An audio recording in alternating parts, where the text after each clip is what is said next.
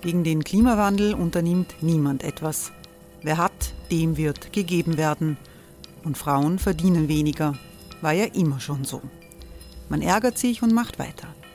Was aber, wenn nicht? Wir haben eine Idee.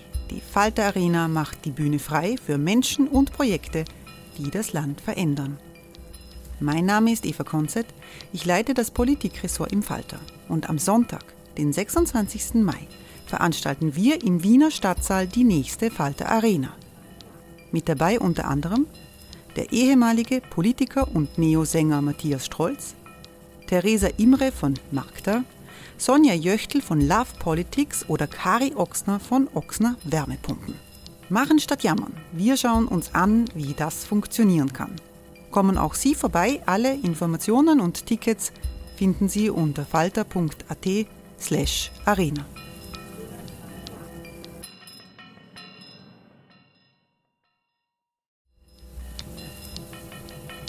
slash arena. Falter-Podcasts werden durch Werbung unterstützt. Das hilft bei der Finanzierung unseres journalistischen Angebots. Die Erderhitzung ist kein Gefühl, aber mit vielen Gefühlen verbunden. Sorgen etwa oder Angst. Eine Veranstaltung gegen diese Ohnmacht ist Tipping Time, eine Klimakonferenz der Zivilgesellschaft. Von 9.5. bis 11.5. findet Tipping Time in Kooperation von Globe Art, Solektiv und Tangente St. Pölten statt und lädt ein zu Diskurs, Diskussionen und Workshops mit namhaften Vortragenden wie Nikolai Schulz und Friederike Otto. Weitere Informationen finden Sie auf www.tangentesanktpölten.at.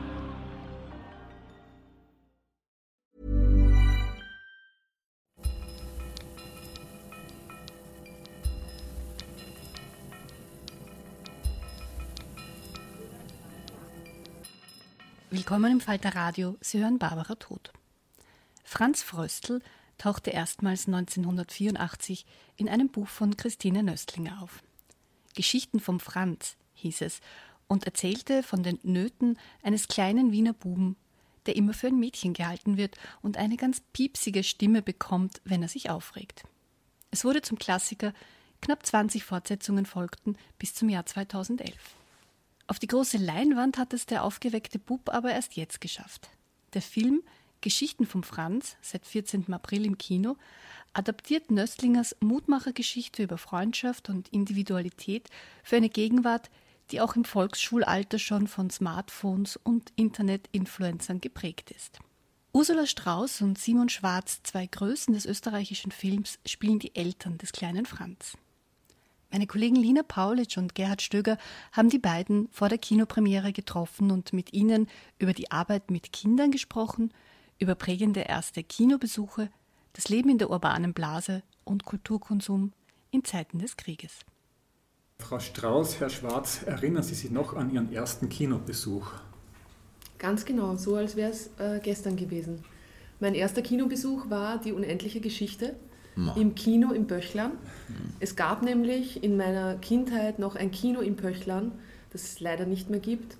Und mein Papa war der Filmvorführer. Ma, echt? Und das war urcool, ja.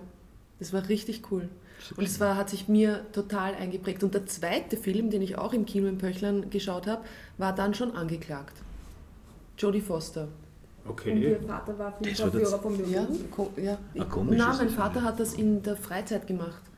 Der war irgendwie auf der Stadtgemeinde, der ist ja später dann Bürgermeister geworden, war aber in der Stadtgemeinde irgendwie engagiert und hat dann dort, war dort Kinovorführer. Es war total toll. Haben Sie sich auch in Atreo verliebt? Weil ich war in die natürlich. kindliche Kaiserin verliebt. Ich, ich war in beide verliebt, muss ich sagen. Ich war auch in die kindliche Kaiserin verliebt. Ja, natürlich, wie kann man auch anders? In beide. Ich fand die kindliche Kaiserin so wunderschön. Also, ich auch wunderschön. Und natürlich war ich auch in der Trio. Der, der andere ist mir ein bisschen am Nerv gegangen. Darf ich kurz was dazu Muss sagen? Muss ich ganz ehrlich sagen, es tut mir wahnsinnig leid, lieber Kollege. Darf ich ganz kurz was ja. dazu sagen? Äh, zu, weil bevor ich, die, bevor ich meine, meine, meine Frage sozusagen beantworte, es gab damals dieses Cinema-Heft, da war die kindliche Kaiserin drauf. Und dieses Cinemaheft hatte ich in der Schule immer mit und hatte ich im Fach unten und um den Mund herum war das ganz abgewetzt, weil ich sie immer geküsst habe. Und es war das einzige Cinemaheft in meinem Leben, das irgendwo abgewetzt war. Ja, weil die kindliche Kaiserin war einfach großartig. Ja, die ja. war großartig. Man kann es nicht anders sagen. Ja. Aber da waren Sie schon wahrscheinlich. Ich war schon ein bisschen größer. Was genau. war der erste Film? Das war nicht der erste Film, ja. genau so ist es. Der, mein erster Film war im Orania Kino damals, also da, äh, und zwar in der, in der Kinderabteilung. Das gab unten irgendwie, da wo das Kasperltheater war, da gab es auch irgendwie einen Zugang. Zu, vielleicht war es nur ein Zugang, aber ich bilde mir ein, wir sind damals da reingegangen. Ja? Das weiß ich eben noch und ich war sehr aufgeregt und das war, ich weiß aber nicht, ob der Film so heißt, das war dieser Fuchur, der kleine Glücksdrache. Ich weiß aber nicht, wie der Film genau hieß. Ob der so aber hieß. Fuchur ist ja auch eine Figur aus der, aus der das war, Geschichte. Das, nein, nicht, wie hieß er? Hilf mir. Nein, nein, wie hieß denn dieser? Das war dieser kleine. Dieser, ah, der Feuerdrache. Grisou. Grisou war das, genau. Grisou der, Grisou, der ich werde Feuerwehrmann. Das war ja, mein erster das war Film. Das war, glaube ich, es war animiert ja. und, und echt. Das war mein erster äh, Kind. Also war ich auf jeden Fall noch sehr, sehr klein, das weiß ich. Und das war aber mein erster Kinobesuch. Da kann ich mich schon erinnern. Ich kann mich so nicht, nicht wirklich so gut erinnern. Ich kann mich auch an die Geschichte nicht mehr erinnern. Ich kann mich an einzelne Bilder ich erinnern. Ich kann sagen, er will Feuerwehrmann werden. Ja, ja. genau. Falls, du, falls du das vergessen Nein, nein, er will Feuerwehrmann, er will Feuerwehrmann werden. Genau, das, und äh, speide immer Feuer. Das ist das Problem und zündet ja, die Sachen ja, wieder an. Ja. Genau. Gab es in äh, Ihrer Kindheit oder Jugend dann vor allem auch Filme, die Sie besonders, besonders geprägt haben? Naja, ja, gab es wahrscheinlich schon. Also äh, sehr banal. Also könnte einiges Banales aufzählen, muss man sagen, weil es funktioniert halt auch ein bisschen banaler manchmal.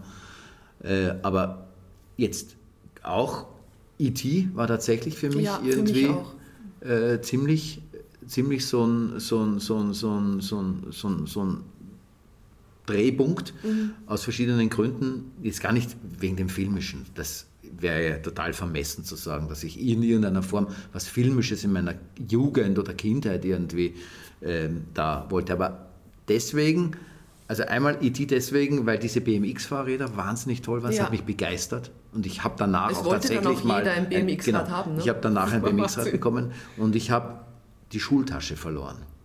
Danach hatte ich keine Schultasche mehr, sondern hatte einen Rucksack wurde ausgelacht in der Schule noch, weil es immer hieß, na, bist du wandern gegangen? Aber das haben wir ja vorhin gerade gelernt, war für mich kein Problem, ausgelacht zu werden, weil ich habe das Problem mit Gewalt gelöst. So ist es. Und und, und also BMX-Fahrrad und, und Rucksack. Und das hat mein Leben tatsächlich verändert. Ich bin schon auch ziemlich reingekippt, muss ich sagen, in Laboom.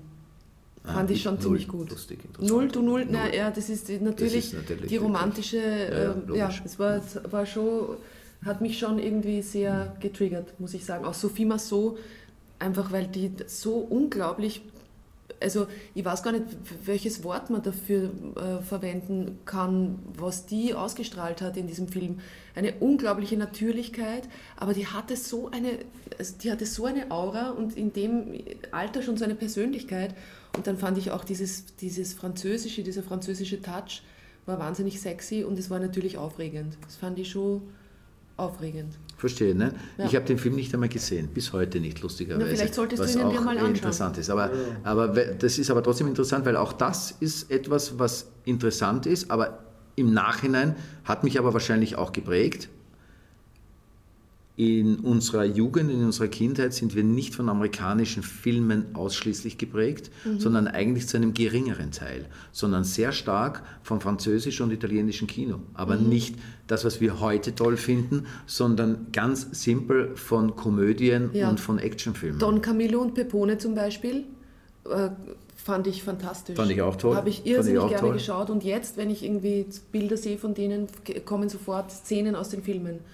Was ich auch super gefunden habe, war äh, Terence Hill ja, klar. und Bud Spencer. Ich, mhm. ich habe das mögen. Oder so Winnetou am Nachmittag, so Familienfilme. Das, war, das ist schon verbunden auch mit einer großen Gemütlichkeit und mit so einem ja. Gefühl von nach dem Sonntagsmittagessen mit der Familie. Schon, genau, französisch oder italienischen Film. Alle anderen äh, sind eingeschlafen. Mein Vater, äh, laut schnarchend, äh, hat Winnetou immer dazu verwendet, irgendwie besser einzuschlafen. Meine Brüder auch, bald folgend in einen tiefen Schlaf gesunken. Ich habe es geliebt. Ich, hab, ich, konnte, ich kann, konnte ich damals schon nicht, ich konnte ganz schwer bei einem Film einschlafen. Es gelingt mir jetzt besser, weil ich sehr oft viel erschöpfter bin. Aber oder die Qualität anders oder ist. die Qualität. Weiß man nicht. Egal, aber auch noch, also Belmondo war für Ja. mich ein großer Held. Ja, Okay, es gibt Belmondo viele- war ein großer Held. viel, äh, was ihnen getaugt hat. Weil Sie vorher gemeint haben, wenn Sie getriezt wurden, haben Sie das mit Gewalt gelöst. Sie waren also weder ein Franz-Typ, Herr Schwarz, noch waren Sie äh, der Fröstel-Papa-Typ aus dem Film. So ist es. Und ich sage es gerne, ich unterstütze das nicht, dass ich das nicht war. Also insofern, ich bin sicherlich dem, dem, dem, dem Franz Papa näher jetzt als, äh, als, als das, was ich, also eben wie gesagt, nein, ich war ganz ein anderer Typ. Ich habe mit dem Franz nichts zu tun. Welche Rolle hat denn für Sie beide in Ihrer Kindheit äh, die Literatur von Christine Nöstlinger gespielt? Für mich eine große. Ich habe die äh, Bücher sehr geliebt und, äh, und verschlungen. Ich habe viel gelesen, ähm, habe dann aber eine Zeit lang auch gedacht, aha, die Bücher, also ich habe mich so verloren in den Büchern und habe sie, hab sie auch dazu genutzt, nicht hinausgehen zu müssen, um mit den anderen irgendwie in Kontakt zu treten. Also es war schon auch eine Zeit lang immer so ein bisschen eine, eine Flucht. Ähm, nach meiner ersten großen, in meiner ersten großen Verliebtheit dann äh, habe ich dann Bücher gar nicht mehr angeschaut, weil ich dann plötzlich dachte ich, ach so, das ist, das ist jetzt, jetzt bin ich da irgendwie im richtigen Leben angekommen und die Bücher haben mir ja sehr, und äh, Gott sei Dank hat sich das dann irgendwann wieder normalisiert, so recht bald. Aber Nöstlinger hat mich eigentlich begleitet, mich schon, äh, schon sehr lange. Und auch das Franz-Buch, weil ich glaube, die erste, die Reihe ist ja 1984 erschienen. Franz gar nicht. Null. Also das habe ich tatsächlich jetzt erst durch die, durch die Zusammenarbeit äh, mit der Geierhalter Film und äh, durch diese Filmarbeit irgendwie bin ich mit dem Franz in Berührung gekommen, weil ich bin ja ein, das vierte Kind in einer Familie mit drei Brüdern. Und ich muss schon sagen, mich haben die Mädchenhauptfiguren mehr interessiert und angezogen, weil ich war eh so viel mit dem männlichen Prinzip umgeben. Ich habe mir das andere schon geholt auch. So. Aber ist in Wirklichkeit nicht so, ist ja auch im Film so, dass die Gabi die nicht einmal heimliche, sondern eigentliche Hauptfigur ist und es ist vielleicht einfach ein Trick der Nöstlinger war, ähm, auch die Jungs einzufangen, indem man Geschichten von Franz draufschreibt. Ja, das kann gut sein, aber dann hätte sie vielleicht das Titel müssen, die Geschichten von Franz und die Geschichten von Franz und Gabi. Ja, das mag sein, aber ich mutmaße da jetzt und hänge mich da total So dran. wie Ingrids Woche und Klaus. Ich glaube tatsächlich, dass äh, Frau Nöstlinger da anders gedacht hat, weil Frau, also das ist eine Mutmaßung natürlich, dass Frau Nöstlinger und äh, also Buben haben sicherlich weniger gern oder vielleicht auch heute noch, weiß ich jetzt nicht genau, aber im Schnitt weniger gern gelesen als Mädchen. Und die Nöstlinger hat immer, das glaube ich, immer einen sehr pädagogischen Auftrag gesehen. Ja. Und insofern würde ich mich der Argumentation anschließen, zu sagen, äh, das ist ein guter Trick, die Buben zum Lesen zu gewinnen und eigentlich ist es aber doch ein, ein, ein starkes Mädchen, das Total. da eine total wichtige, starke Figur hat. Es ist ja auch letztendlich bei der Christine Nöstlinger, bei den Figuren, die sie schafft, nicht so, die, die ist ja nicht so geschlechterspezifisch äh, arbeitet sie, sondern sie sieht das aus der Sicht des Kindes und es ist eigentlich fast egal, ob der Franz ein Bub oder ein Mädel ist. Nur für mich damals hat das keine Rolle gespielt, das weiß ich jetzt als Erwachsene mit Klar. einer Sicht des Erwachsenen drauf, aber damals hat mich halt das andere mehr angezogen. Das glaube ich, das kann ich gut verstehen, ja. In, in Maikäfer Flieg, äh, Miriam Ungers Verfilmung von Nöstlingers Kindheitserinnerungen und Wien zu Kriegsende spielten sie 2016 schon die Mutter der Autorin, Frau Ja. Strauß. Gab es da im Vorfeld auch Austausch mit ihr persönlich dazu? Ähm, ich hatte keinen Austausch mit ihr persönlich. Komischerweise hätte ich das auch gar nicht wollen, äh, weil ich glaube, es hätte mich behindert in meiner Fantasie zu dieser Mutterfigur. Sie hat es nachher angeschaut und war, glaube ich, ganz zufrieden damit, hat aber dann auch gesagt, so streng war meine Mama nicht. also, ich, aber für uns war das halt irgendwie, äh, uns erschien das oder mir erschien das recht passend, so diese Überforderung zu zeigen. Ähm, ich habe sie dann, ähm, ich habe sie kurz einmal persönlich kennenlernen dürfen. Das war bei der Premiere von ähm, Über die ganz armen Leid, dieser Crossover-Produktion im Rabenhof mit dem Wolfi Schlögl und dem Gerald Wottemer, dem Christian Dolezahl und der Ingrid Burkhardt. Und da waren, kann ich mich nur erinnern, waren wir alle wahnsinnig aufgeregt, weil sie bei der Premiere in der ersten Reihe gesessen ist. Und das ist halt schon, das war schon, weil wir verehren sie ja alle sehr. Und dann den Umgang mit ihrer Sprache und in diese Geschichten, gerade in die, in die Gedichte aus dem Gemeindebau so einzusteigen, Das war schon eine, das war eine explosive Mischung, aber sie ist dann nachher noch zu uns nach äh, Backstage gekommen und wir haben angestoßen und ich glaube, sie war sehr zufrieden mit uns. Ich würde da gleich einhaken bei der Sprache, weil die Nöstlinger schreibt ja auch sehr subtil, im Humor, durchaus manchmal nüchtern. Wie wurde das denn übertragen jetzt ins, ins aktuelle Drehbuch oder in, in die Jetztzeit? Also ich finde, naja. es ist sehr gut gelungen, äh, das für den Film zu adaptieren. Ich habe das Gefühl, es ist natürlich nicht die Sprache, die sie schreibt. Ähm, das funktioniert ja einfach auch nicht. Lesen ist was anderes als, als einen Film konsumieren. Aber meines Erachtens ist es gut gelungen, ihren Geist einzufangen. Also so die, die Figuren sind Nöstlinger Figuren. Das erkennt man eindeutig durch den Witz und die, auch die, die, die Schnelligkeit, äh, durch die Frechheit auch, die diese Kinder haben und den Schmäh. Ja, also ich, ich glaube ich auch, stimmt. Aber prinzipiell trotzdem, ich unterscheide da schon noch einmal stark zwischen den Buchvorlagen natürlich und dem Film. Äh, ich glaube, dass das als Medium schon immer, also ein, auch eine Romanvorlage ist nur eine Vorlage und der Film ist ein anderes Medium mhm. und der Film muss deswegen anders bedient werden als ein Buch. Ja. Und äh, insofern glaube ich, äh, ist das schon richtig, dass man Sprache bedienen kann, aber es ist auch ein Unterschied zwischen Theater zum Beispiel und Film. Film ist, äh, Theater ist mehr eine Kunstform und findet auch in einem geschützteren Raum statt. Äh, das Medium Film ist dadurch auch spannend, dass es eine Realität darstellt. Das heißt, wir nehmen die Geschichte, die Romanvorlage und die Adaption ist ein bisschen weit die, der Versuch, das Ganze in eine Realität, in eine zeitgemäße Realität zu setzen. Und insofern glaube ich, ähm, ist der Gedanke der Sprache nicht so im Vordergrund und äh, kann sie auch gar nicht so extrem beantworten dadurch. Ja. Ich kann da höchstens zurückgehen an meine Erinnerung. Also ich musste Nöstlinger lesen. Ich habe das nicht freiwillig getan, sondern ich musste das tun, weil das kam dazu. Und das war eben auch der Grund, weil das eben wichtig war in meiner Generation, glaube ich, für eine gewisse Elternschicht, dass die Kinder das lesen, weil das eine gute Sprache und damals auch eine zeitgemäße Sprache aus pädagogischer Sicht war. Das ist witzig, weil ich bin ja ein bisschen eine andere Generation, also eine Generation drunter, würde ich sagen. Äh, und mein Deutschlehrer war immer total dagegen, Aha. weil da haben ja alle Vornamen einen Artikel und das ist grammatikalisch falsch und das soll man nicht lesen. Ah, ja, man sagt nicht die Anna, man sagt ja, ja. Anna. Und also das, da war Nöstlinger eigentlich eher so ein Dialekt äh, oder, oder, eben nicht so, nicht so literarisch hochwertig. Ja. Also ich habe mich da natürlich verwehrt. Ja, ja, aber das ist natürlich genau, aber das ist natürlich eben, man muss es ja immer, das ist ja auch das ist ja was, was heute gerne auch nicht gemacht wird, dass alles in der jeweiligen Zeit auch gesehen wird.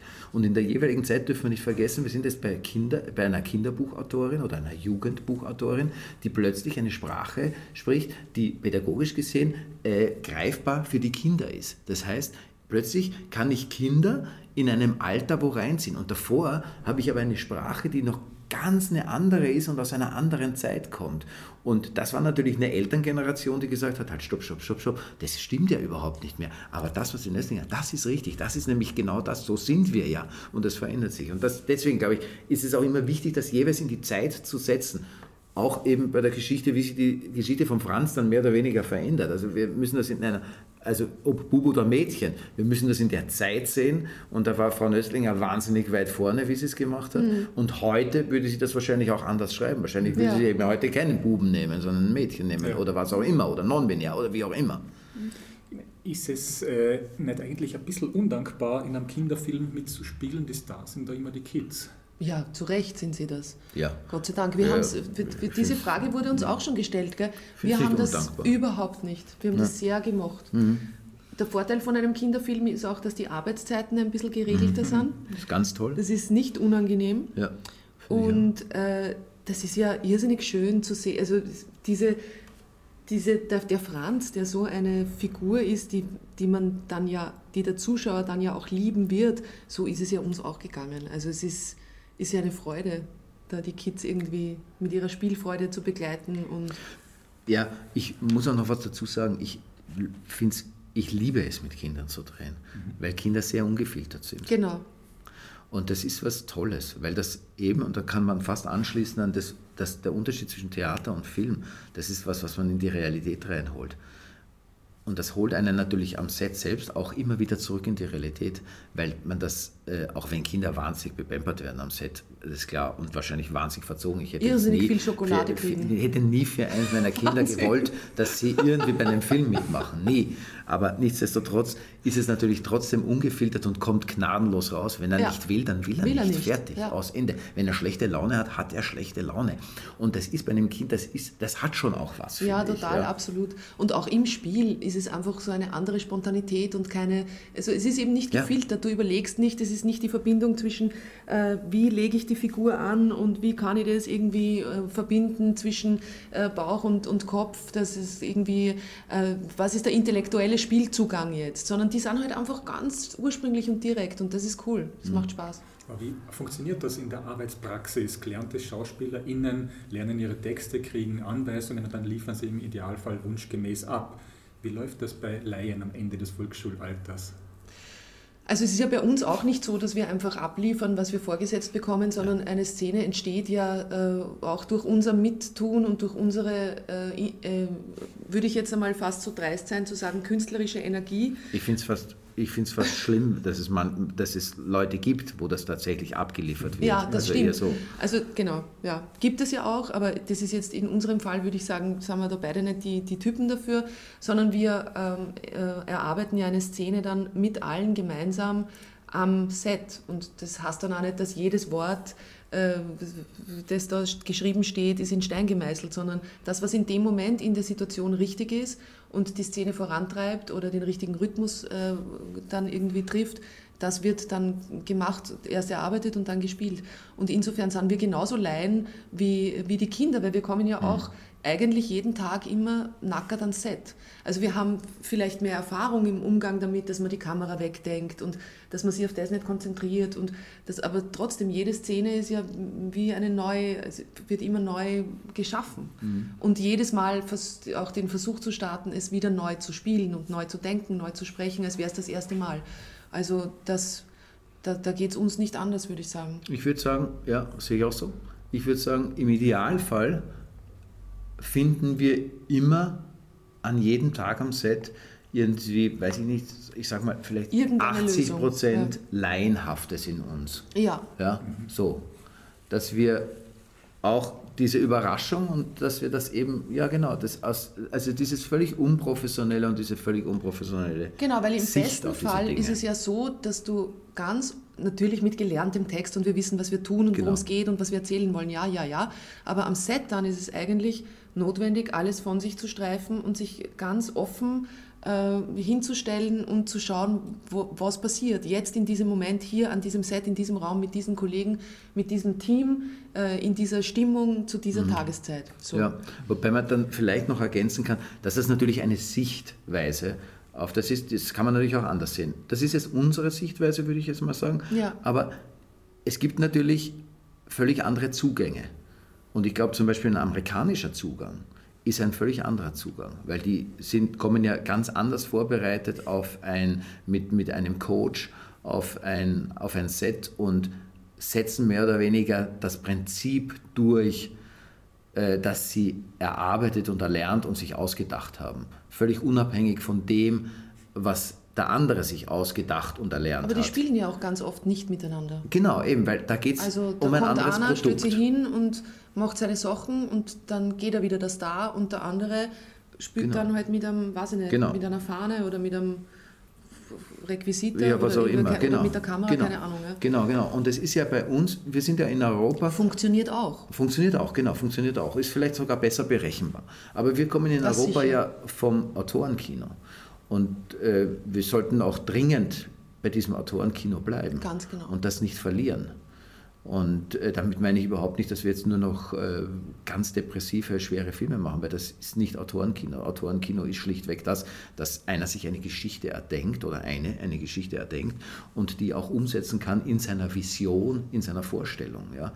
Äh, ich glaube, wir müssen sogar mehr da zurückkommen, weil wir in unserem System in Wirklichkeit das verlieren, weil wir haben ja Fördersysteme, wo alle möglichen Leute mit reinreden und ihren Senf dazugeben und aber den, der kreativen Frau oder dem kreativen Mann ja in Wirklichkeit vorschreiben, es muss mehr so oder so sein, weil sonst kann man das nicht finanzieren und fördern. Also wir kommen von einer anderen Tradition und ja. aus dieser Tradition heraus, dass es da eine Person gibt, einen Menschen gibt, der was erdenkt, wie ein Schriftsteller oder eine Schriftstellerin, der was erdenkt, eine Geschichte, eine Vision hat und dann sich Leute dazu holt, wie ein Team, wie ein Fußballteam, mhm. äh, und das gemeinsam äh, jeder seinen Teil dazu beiträgt. Das ist, glaube ich, in Wirklichkeit eine viel schönere Art, Filme zu machen.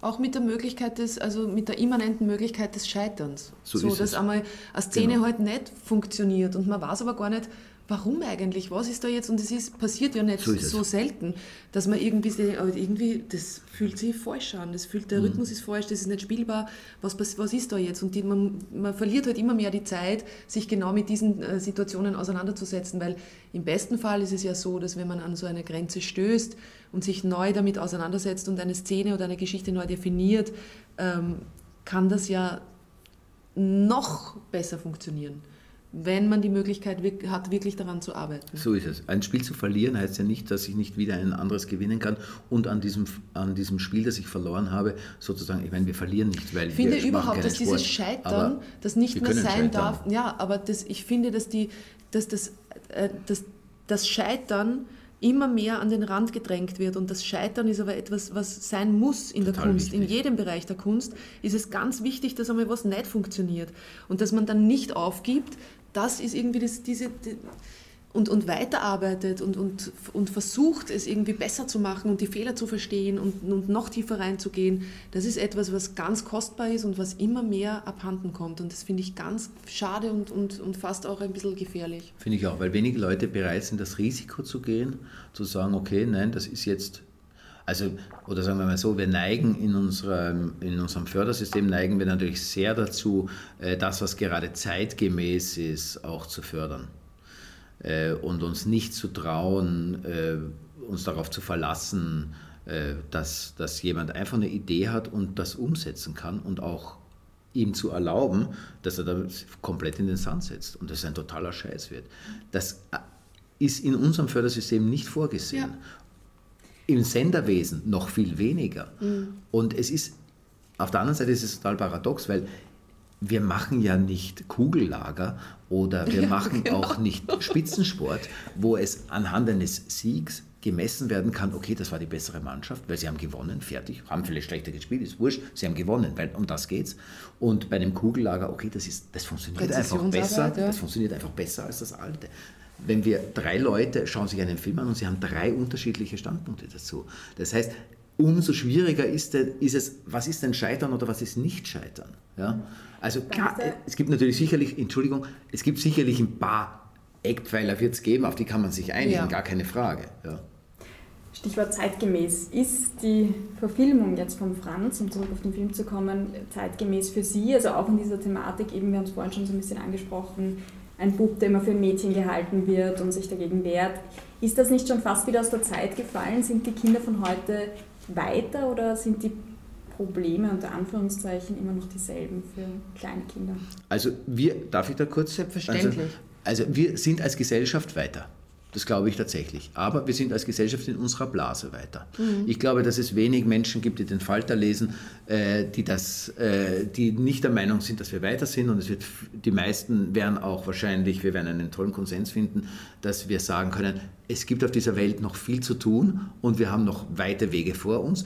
Aber zu den 80er Jahren haben wir einen Riesenschritt gemacht. Aber wenn wir rausgehen aus unserer Blase, glaube ich, sieht das anders aus. Also ich kenne wahnsinnig viele äh, Kinder in der Pubertät, die kein Problem haben, hey, ich bin ich kenne sogar welche, die äh, sagen, nein, ich war Mädchen, jetzt bin ich Bub. Ich kenne ganz viele 14-Jährige, die sagen, nein, ich bin lesbisch, ja, kenne ich auch. Ich kenne das alles, ja, aber in der Blase, in der ich mich bewege, kenne ich das. In der Schule, in der ich war, kann ich mir nicht vorstellen, dass es von da irgendjemanden gibt, der der Meinung ist, äh, hey, das ist okay, dass mein äh, Bub jetzt nur rosa tragen will und mit Puppen spielt. Also da sieht das anders aus. Und das ist aber immer noch die gleiche Stadt. Das ist nur eine andere Schule gewesen, in der ich groß geworden bin. Und ich bin davon überzeugt, ich weiß es nicht, aber ich bin ziemlich überzeugt davon, dass wenn ich jetzt in einem Klassentreffen sitzen würde, diejenigen das sehr anders sehen würden. Und zwar vielleicht nicht alle, aber ich sage jetzt mal 90 Prozent sehen das anders. Und wenn ich in andere Länder schaue, wenn ich in Diktaturen schaue, wenn ich nach Ungarn schaue, ich muss ja gar nicht weit ja, schauen. Nicht weit ich muss nur über die Grenze schauen und äh, weiß, also ich habe einen Freund, der war auf einem, auf einem äh, homosexuellen Festival mit einem Film, den er produziert hat und fand das in Serbien, in Belgrad ganz toll und hat eigentlich toll. Nur ist er, hat am letzten Tag mal gefragt, was diese Männer da oben eigentlich sollen. Und dann hat er gesagt, das sind die, die auf uns aufpassen. So, die haben nämlich die ganze Zeit Menschen da gehabt, Männer da gehabt, die auf die Filmemacher aufgepasst haben. Weil sonst wäre das nicht so schön gewesen in Belgrad. Also insofern, ja, wir sind weiter und die Jugend ist definitiv weiter, aber in unserer Blase, würde ich sagen. Was sagt denn Jossi Jancic, der tatsächlich ziemlich zart wirkende Darsteller des Franz, zum Wunsch nach mehr Männlichkeit und Stärke? Äh, der ihm, also dieser Wunsch macht ihm im Film das Leben schwer. Wie schaut es da bei ihm im echten Leben aus? Beim Jossi? Das weiß ich gar nicht. Wie schaut es da aus beim Jossi? Ich glaube, der Jossi ist ein sehr ähm, aufgeklärtes äh, Kind, das aus einer Künstlerfamilie kommt mhm. und der irgendwie recht, der weiß genau, glaube ich, wer, was er ist und was er will. Also mir kommt er nicht unsicher vor, in gar keiner Weise. Insofern, also umso toller hat er das gespielt und dargestellt. Ja. Ich möchte noch gern was ergänzen zu, dem, zu dieser vorigen äh, Geschichte, wo, wo mhm. stehen die Kinder heute und wo sind, wie sind sie früher. Ich glaube, jede Generation hat so ihre Aufgaben äh, und auch ihre Schwierigkeiten, ihre guten Seiten, aber auch ihre Schwierigkeiten. Und ähm, die Perfektion, der Perfektionsanspruch, mit dem Kinder heutzutage konfrontiert sind und auch das Überangebot, das teilweise herrscht, was Kinder alles leisten müssen und schon können müssen in ihren jungen Jahren, das baut natürlich schon auch einen irrsinnigen Druck auf. Im Vergleich dazu haben wir in unserem Aufwachsen eine viel größere Freiheit in der mhm. Behütetheit gehabt, eine viel unbeobachtetere Möglichkeit zur Selbstentfaltung und zur Sozialisation in unseren Kleingruppen, ja, in, in diesem in dem, in Kindsein, im, im Jugendlichersein, in unseren äh, äh, kleinen Banden, sage ich jetzt einmal. Und ich habe schon das Gefühl, dass der Druck, der im Moment herrscht und der auch auf den Jugendlichen, natürlich können sie sich viel besser ausdrücken. Sie sind in der Kommunikation wahnsinnig viel schneller. Sie sind schneller dabei oder es ist, besteht die Möglichkeit, ähm, als zum Beispiel nicht äh, in einem Mädchenkörper geborener Junge sich, äh, sich zu outen und, und damit umzugehen, was ganz toll ist. Ja? Dass es, dass es den, den nicht der Mehrheit entsprechenden jetzt irgendwie möglich ist, eine Stimme zu haben, sich zu, frei zu entscheiden und, und diesen Platz zu finden. Gleichzeitig ist aber dieser Perfektionsanspruch, der ständig an die Jugend gestellt wird, in einer Zeit, in der alles rund um sie zusammenbricht, in der Kriege toben, in der die Welt unter unseren Füßen zu verrotten droht, ähm, und in der sie jetzt auch noch irgendwie diese zwei, zweijährige Pandemie und Isolation äh, erfahren mussten, schon eine irrsinnige Aufgabe. Und äh, insofern, ja, die Gesellschaft ist weiter und nein, sie ist eigentlich nicht weiter. Weil wenn sie weiter wäre, würde sie anfangen, den Klimaschutz ernst zu nehmen, würde anfangen, irgendwie die Mächtigen darauf aufmerksam zu machen, dass sie nicht das Recht haben, mit dem Leben anderer so umzugehen, als wären sie äh, als wären sie Ameisen, die man einfach zertreten kann. Ähm, also nichts gegen Ameisen. Ich mag Ameisen. Sind auch wichtig, sind gerade wichtig, in der aber ich meine, also ihr wisst, was ich meine. Sind. Es ist diese, diese unglaubliche äh, Hybris und Arroganz im Umgang mit Menschenleben, mhm. äh, ich, ich, man findet ja gar keine Worte mehr dafür. Diese unglaubliche Verdrängungsenergie, die wir benötigen, um hier in dem Land, wo wir quasi in einem äh, Sozialstaat leben und es uns scheinbar gut geht und wir hier sitzen und eine Kinopremiere vorbereiten, ich brauche so eine Verdrängungsenergie jeden Tag. Ich bin so erschöpft, wenn ich heimkomme, weil man den Alltag so normal lebt angesichts all dieser Dinge. Jetzt bin ich aber in ein paar Tagen 48. Wie geht es denen, die irgendwie alle die ganze Zukunft noch vor sich haben? Also es ist... Ähm, es ist irgendwie ja weiter und nein, doch nicht. Habe ich den also, Eindruck so. Ja, genau, darf ich auch kurz was sagen? Also ja, das stimmt. Also wir können, das hatten wir ja schon mal. Wir hatten als Gesellschaft schon mal die Chance, uns auf ein Narrativ zu einigen. Und das haben wir tatsächlich verloren in den letzten Jahren. Ja. Weil die anderen behaupten ja auch, dass ihr Narrativ exakt das Richtige ist. Also wenn wir jetzt nach Russland gehen, das ist ja ein Narrativ, das da 20 Jahre lang aufgebaut wurde. Äh, wo selbst Familien zerbrechen, wo Menschen mit ihrer Oma nicht mehr reden können, weil die Oma sagt, nein, das ist falsch, was ihr sagt. Ja? Und wir aber in unserem Narrativ genau wissen, dass es nicht so ist. Ja? Also insofern, das ist das, diese Blase, die unterschiedlich stattfindet natürlich. Also wir leben schon sehr wahnsinnig stark in Blasen. Da ist sicherlich ja. dieses Soziale, was wir ja im Film auch haben, diese sozialen, äh, also YouTube in dem Fall, diese sozialen Medien, sind da natürlich ein, ein, ein wie, wie, soll man sagen, aber natürlich ein, ein Booster, ein Booster für, äh, um da schnell was hineinzutreiben. Und oft werden ja, also weil zurückzukommen auf die Ameisen, weil ich mich gerade jetzt über mich erschrocken habe, dass ich äh, dann sofort die Ameisen zurücknehme, damit nur ja keiner irgendwie anrufen kann und, sag, und sagen kann, oh Gott, der Tierschutz, die, die armen Ameisen und Ding und was hat denn Frau Strauß gegen Ameisen? Weil das ja wirklich, wir leben in einer Zeit, in der man sehr genau aufpassen muss, was man sagt, also wie man sich formuliert. Was aber verloren geht, ist die Tiefe, die Wahrheit und der Kern. Weil gut, wir lernen jetzt uns neu äh, auszudrücken, wir lernen eine neue Sprache, das ist auch ganz, ganz wichtig. Aber wir, was wir nicht vergessen dürfen, ist, ist, damit ist es ja nicht getan. Ja?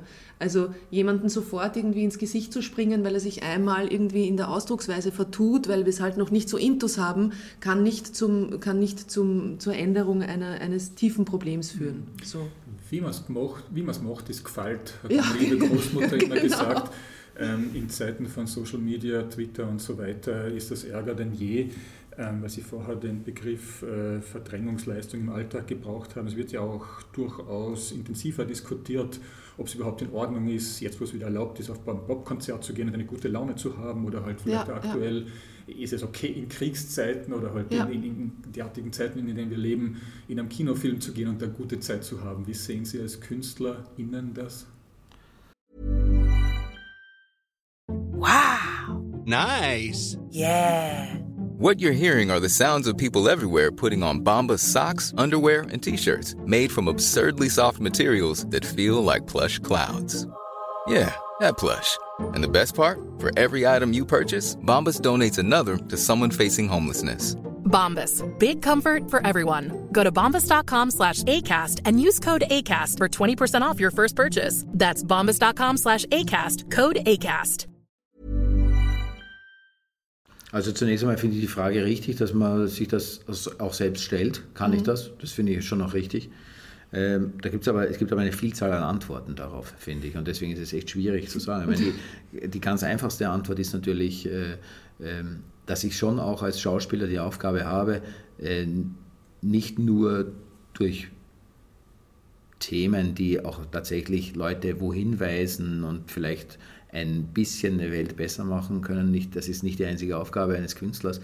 Äh, Kunst äh, ist nicht nur dazu da, Menschen zu bilden und äh, zu intellektualisieren, sondern es ist auch eine Aufgabe für mich als Schauspieler natürlich, Leute aus ihrem Alltag rauszuholen ja. und Leuten zu helfen, einfach 90 Minuten kurz mal einfach ganz banal diese schreckliche Welt zu vergessen. Also das ist, glaube ich, schon auch eine Aufgabe. Aber also ich könnte jetzt man könnte natürlich viele Antworten darauf geben, denn es ist schwierig. Aber auf der anderen Seite, also ich habe letztens mal darüber diskutiert, auch ähm, im Thema, also auch, das ist die gleiche Frage in Wirklichkeit, wenn wir zum Klimaschutz oder Nachhaltigkeit gehen. Es ist die gleiche Frage, dass man sagen kann, ja gut, aber ich muss doch trotzdem in den Urlaub fahren dürfen und so weiter und ich kann doch alleine das nicht alles ändern. Das ist schon richtig, das stimmt auch.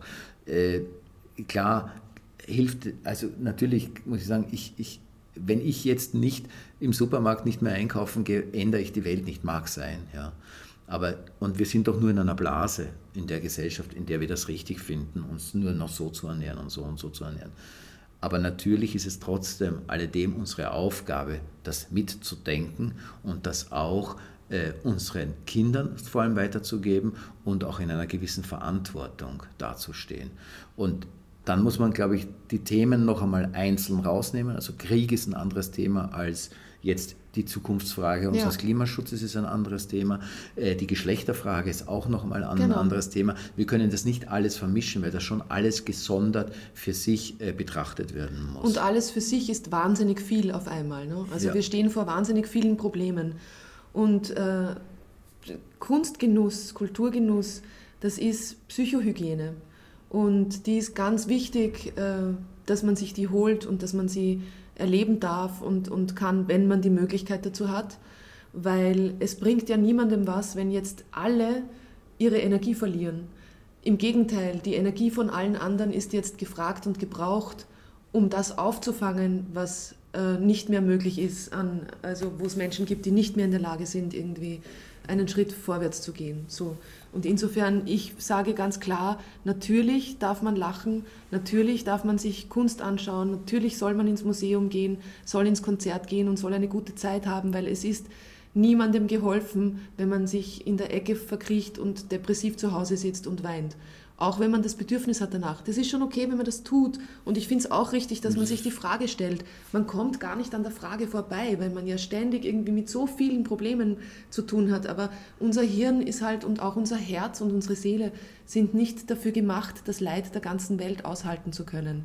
Und in dieser Zeit, in der wir leben und in der wir durch Social Media alles mitkriegen und alles mittragen, hat man immer das Gefühl, man darf ja nicht, man darf, aber es ist halt nicht, es ist halt das jetzt nicht, unsere, unsere Realität ist jetzt gerade, dass wir mit euch zwei sitzen und ein sehr interessantes Gespräch führen. Das ist unsere Realität. Mhm. Wenn ich mich jetzt nicht auf das einlassen würde, weil man denkt, das darf ich eigentlich gar nicht, wir haben heute eine Filmpremiere, es ist, so funktioniert diese Welt nicht. Und es macht weder etwas besser noch etwas schlechter. Im Gegenteil, es macht es schlechter, weil wir auch irgendwie schauen müssen, dass wir unsere Energie behalten und mhm. gesund bleiben, um genau dieses in der Mitte zu sein und, und, und dass es uns gut geht, weitergeben zu können. So, und ich glaube, damit kann man schon auch Menschen helfen. Das glaube ich auch. Ich muss auch noch dazu sagen, das darf man auch nicht vergessen. Das stimmt, wir sitzen hier und führen jetzt dieses Interview. Und zeitgleich äh, stirbt vielleicht ein Kind in der Ukraine, das kann sein. Aber wir dürfen auch nicht vergessen, wenn wir dieses Gespräch jetzt ein Jahr zurückgeben, hätte es auch sein können, dass zeitgleich ein Kind im Nahen Osten stirbt. Ja. Äh, wir können das auch ein kind an Hunger 20 Jahre zurückgehen und wir können auch ein Kind, wir können auch sagen, in diesem Moment wird ein Mensch versklavt und das können wir in die letzten 100, 200, 300, 400 und das können wir noch endlich weitermachen. Also das können wir tatsächlich sagen, dass das tatsächlich immer stattfindet. Also sollte unsere Aufgabe schon sein, richtig hier im Hier und Jetzt zu sein, aber das schon auch mitzudenken natürlich genau. und vielleicht daran zu arbeiten, äh, konsequent, aber ich glaube gezielt immer mit einem Schritt kurz mal zurück, durchatmen. Und das ist natürlich, was sich sehr geändert hat, finde ich, ist diese Geschwindigkeit, wie man auf Sachen reagiert. Ja, Wahnsinn.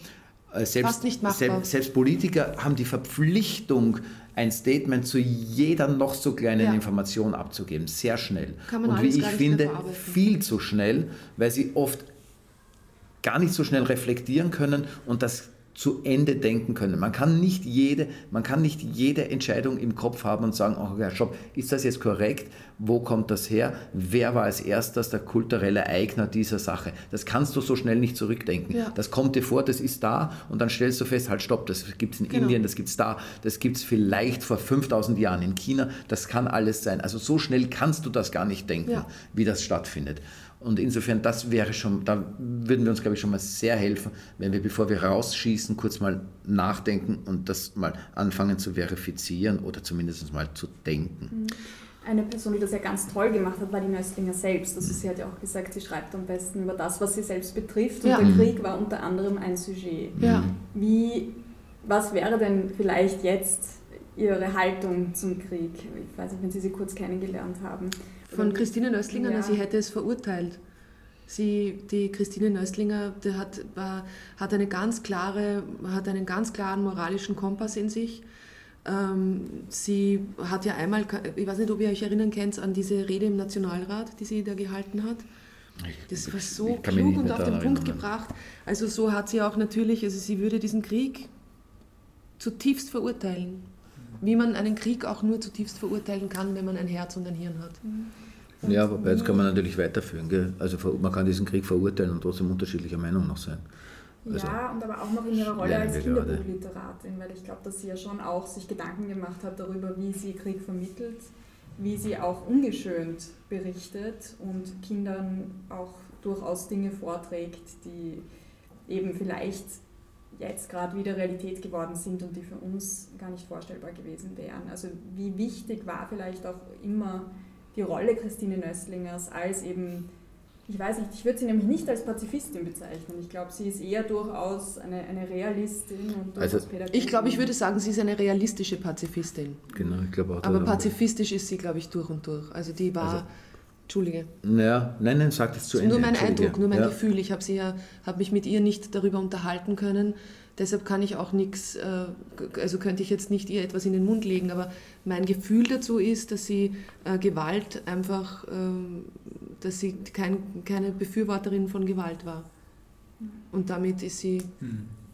für mich ganz klar eine Pazifistin. Ja. Im Unterschied zu Ihnen als Jugendlicher. Ja, im ja, Unterschied ja. zu dir. Das ist eben tatsächlich komplizierter. Wie so oft im Leben ist es komplizierter. Man kann Pazifist sein und ähm, manchmal der Meinung sein, dass es, äh, dass es richtig ist, Gewalt anzuwenden, wenn man angegriffen wird. Äh, du meinst das Selbstverteidigung? Ja, Na das ja. ist auch Gewalt. Ja, ja. Es ist eben Gewalt, weil auch auf der anderen Seite sterben unschuldige Menschen, wenn ich mich verteidige. Das ist ja, eben das Tragische dabei. Deswegen kann man das nicht so simpel mit pazifistisch oder nicht. Und bei der Frau Nöstlinger, glaube ich, ist es sehr wichtig mit, mit hineinzurechnen, dass sie aus einer Generation kommt, äh, aus einer Generation kommt, die den Krieg erlebt hat, die einen großen Krieg erlebt ja. hat äh, und das am eigenen Leib erlebt hat und eine, eine andere Geschichte äh, damit äh, verbindet in ihrer eigenen Biografie. Und äh, ich kann das auch wegen meiner wegen meiner Mutter auch ein bisschen. Meine, meine, Eltern sind ja auch Kriegsgeneration. Also meine Mutter ist 39, mein Vater ist 35. Die haben den Krieg äh, erlebt. Mein, äh, meine Mutter hat ihn erlebt, hat ihren Vater verloren. Äh, mein, mein, mein, mein, mein, mein, mein Vater hat, hat, hat, hat den Vater nicht verloren, aber die Angst, dass er im Gefängnis stirbt, immer wieder. Also das waren unterschiedliche, unterschiedliche Wahrnehmungen. Und die sind beide Pazifisten, feste Pazifisten gewesen, immer. Meine Mutter hat äh, Mütter gegen Atomkraft gegründet. Meine Mutter war in den Friedens, ich wurde als kleines Kind mitgeschleppt auf Friedenskundgebungen. Das war, das war ein wichtiger Bestandteil ihrer Historie. Aber nichtsdestotrotz hat sie eine völlig andere Sicht als meine Generation, wenn sie Pazifisten sind. Das ist eine andere Sicht auf das Ganze, weil sie einen Krieg erlebt, erlebt haben. Hat, ja? Ja, ja, Und man darf nicht vergessen, ich glaube, äh, Roosevelt war das, der gesagt hat, es wird die Welt 50 Jahre Frieden haben. Das war nach dem Zweiten Weltkrieg. Mhm. Das, hat dann, das war nicht ganz, also das ist länger gegangen, das war toll. Also klar gab es immer kleine, aber Frieden hatten wir lange. Aber das liegt auch daran, dass wir eine wahnsinnige Vernichtung hatten und diese Generation jetzt aber wegstirbt und wir eine wahnsinnige Vernichtung auf dieser Welt haben mit wahnsinnig viel Schmerz und wo es einfach keinen, fast keinen Menschen auf dieser Welt gab, der nicht diesen Schmerz am eigenen Leib erlebt hat. Mhm. Und, entschuldige, das noch. Und diese Generation hat aber auch aufgebaut, das darf man auch nicht vergessen, hat eine Bedrohungslage aufgebaut im Kalten Krieg, mhm. die sich nur durch Wettrüsten in einem Friedenszustand gehalten hat.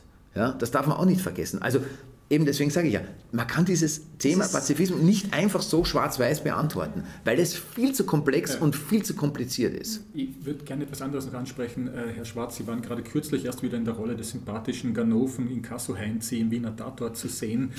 Was macht denn mehr Spaß, so ein Schlitzohr zu verkörpern oder den liebevollen Softie-Hausmann, wie jetzt in Geschichten von Franz?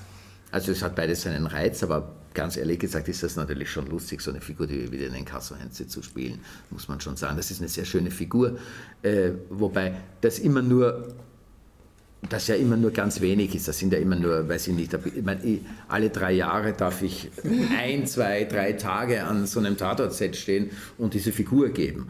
Und äh, diese Figur hat ja viel mehr in Wirklichkeit, also einen, einen homosexuellen Zuhälter zu spielen, das hat eigentlich noch viel mehr Potenzial, mhm. als man äh, langläufig da hinein interpretieren kann innerhalb dieser, in diesem winzig kleinen Teil dieser Geschichte. Ja. Mhm. Aber das ist natürlich, also im Prinzip ist das schon eine sehr schöne Figur, also muss man schon sagen. Ja. Frau Strauß, äh, Sie sind unter anderem als schnelle Ermittlerin bekannt. Würde es Sie den reizen, einmal in einer Rolle auf, dem, auf der anderen Seite des Gesetzes zu stehen? Ja, sicher. Das ist, gibt nahezu fast keine Figur, die mich nicht reizen würde, muss ich sagen, wenn sie gut geschrieben ist. Also ich bin ein, ich, ich lerne gerne so viele wie möglich, äh, so, so viel wie möglich verschiedene Charakter kennen. Mhm. Was mir noch aufgefallen ist, dass im Buch, also weil ich habe nämlich die Bücher selbst gelesen. Ach, okay, ja. Äh, der Vater hat eigentlich nicht so eine tragende Rolle im Buch. Äh, Im Film wurde das ja abgeändert. Warum? Das ist, glaube ich, schon noch ein, das Ganze in ein bisschen eine zeitgemäßere Situation und das, das ist wieder eine Mutmaßung von mir. Das würde wahrscheinlich der Frau Nöstlinger, ich habe sie nie kennenlernen dürfen, also, aber das könnte ich mir schon vorstellen, dass ihr das sehr... Ich glaube, das hat einfach auch schlicht und ergreifend damit zu tun, dass es um, den, um das Männlichkeitsbild geht ja. in, in diesem äh, Buch oder in diesem Film. Und ja. Da bietet sich das schon sehr an, ja. dramaturgisch und auch gesellschaftlich, ja. glaube ich. Außerdem finde ich das persönlich auch sehr schön, eine ja. Ehefrau zu haben wie die Uschi, die das Geld heimbringt. Das Geld heimbringt, ja, finde ich ja. ehrlich Man erfahrt ja nicht, was sie arbeitet. Träume ich fast sie, davon. Sie, was Sie im Film für einen Job haben? Ja, sie ist Juristin. Okay. Also man kann eigentlich nur davon träumen. Ja. Ähm, aller guten Dinge sind drei, heißt es. Welche Nöstlinger Rolle wünschen Sie sich nach der äh, Mama von Franz und der Mama von der Nöstlinger selbst noch? Also äh, irgendwann einmal möchte ich dann Rosa Riedel Schutzgespenst spielen. Das dauert aber nur ein paar Jahre. Aber sehr schön, ja. ein schöner Film. Vielleicht ja. finde ich da auch was für mich. Hätten Sie auch eine Wunschfigur? Nein, habe ich nicht. Muss ich echt sagen, habe ich nicht. Habe ich nicht, weil ich auch nicht, also das, da kann ich es total verstehen, finde ich super. Äh, aber ich finde es generell schwierig. Also auch, du hast es ja großartig beantwortet, es gibt fast keine Figur, äh, die man nicht spielen will. Also Wenn sie eigentlich, genau, ist, eigentlich geht es eben genau um das. Das ist die Vielfalt und das man lernt es. durch jede ja. Figur auch andere Seiten an sich selber kennen. Ja. Das ist ja ein ständiges mit den Figuren mitwachsen und sich ausprobieren. Und je unterschiedlicher das ist, desto spannender. So, wenn man ja. immer nur dasselbe spielt, das, da wäre man schon lange sehr fad. Genau, und das kann vom Feuerwehrmann sein bis zum Politiker. Das ist eben wurscht. Das ist, das ist ja das Schöne. Bei den Inhalten. Jetzt noch unsere Schlussfrage. Die uh. Nöstlinger hat ja so zum Aufmüpfigsein ein bisschen aufgefordert und auch immer so rotzfreche Figuren geschrieben. Wie sehen Sie denn die Zukunft für die nächste Generation? Wird es besser oder schlechter? Oder wie schaut es aus? Oh Gott, so, wenn man darauf die, eine Antwort hätte. Ja. Naja, kommt die Antwort drei Stunden später. Drei Stunden später. Nein, also, also ich, ich kann nur sagen, alles Gute. Ich weiß es nicht. Es ist wirklich, ich, ich, ich wünsche den, der nächsten Generation, den nächsten Generationen das Beste und ich hoffe, dass wir in unserer Zeit noch ähm, die Verantwortung wahrnehmen und irgendwie versuchen zumindest das Zahnrad noch ein bisschen zurückzudrehen oder so. Ja, also ich, genau, ich glaube auch, das ist echt Prognosen eine, abzugeben. Das ist tatsächlich eine Gewaltleistung, die da auf die, ja. eigentlich auf uns ja zukommt. Weil wenn sie auf sie zukommen, also es kommt auf sie zu, aber ob sie es, also ich kann es nicht beantworten mit, können die das besser machen, mhm. weil denen wird nichts anderes übrig bleiben, als es besser zu machen.